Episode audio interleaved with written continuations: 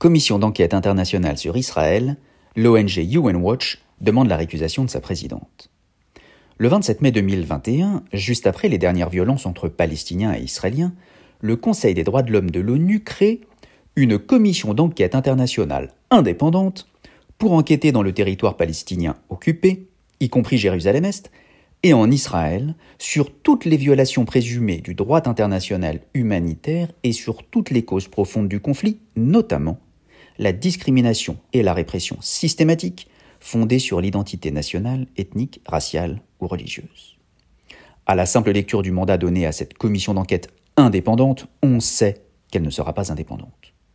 Tout d'abord parce que, et ce n'est pas anecdotique, il n'existe pas de territoire palestinien occupé.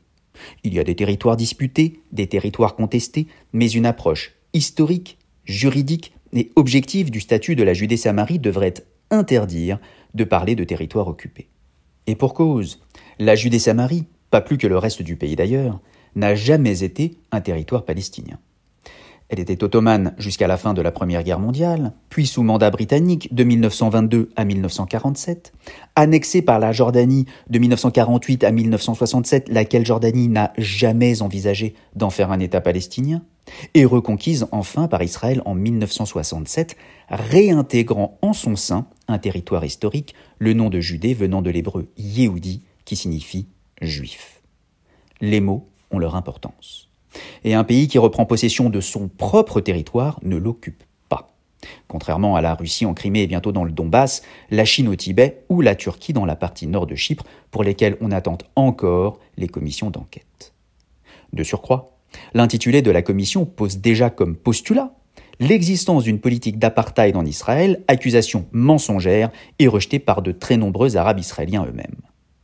Enfin, et ce n'est pas la première fois, le choix du président de la Commission par le Conseil des droits de l'homme pose un vrai problème d'impartialité. En 2008, Richard Falk était désigné par l'ONU rapporteur spécial sur la situation des Palestiniens.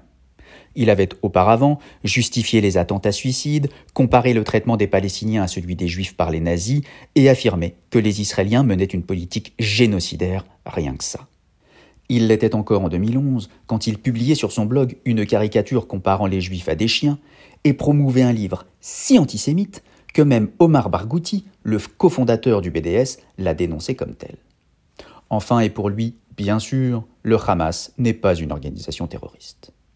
Quant à Navi Pillay, la présidente de cette nouvelle commission d'enquête, il est difficile de lui décerner un brevet de neutralité.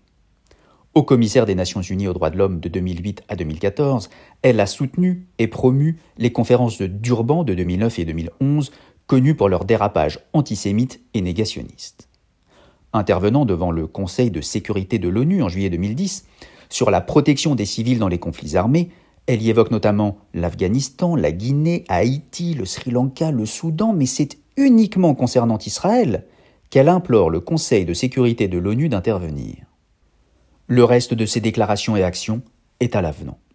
Aux accusations d'apartheid contre Israël et au soutien du mouvement BDS, elle ajoute que le traitement des Palestiniens par Israël est inhumain et appelle Joe Biden à intervenir pour mettre fin à la discrimination et l'oppression institutionnalisée d'Israël contre les Palestiniens.